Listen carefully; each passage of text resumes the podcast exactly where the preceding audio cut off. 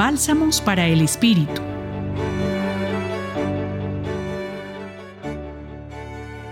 Hoy nos encontramos con el Evangelio de Lucas, capítulo 11, versículos 27 al 28. Dos cortos versículos que nos dan a entender la riqueza que puede brindarnos la escucha y la vivencia de la palabra. Este es un acontecimiento más de la vida pública de Jesús, quien por la coherencia de vida expresada en su ministerio público lleva a que muchos se sientan atraídos por su modo de proceder y quieran estar siempre a su lado.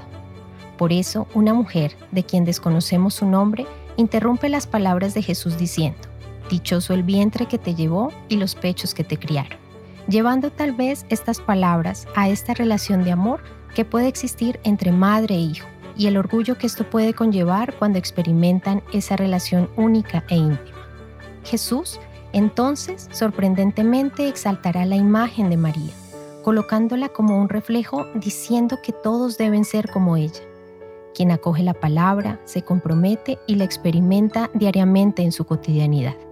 Así que Jesús aquí no rechaza la imagen de María, sino que nos invita a compartir su camino con una relación tan honda como la que existe entre una madre y su hijo.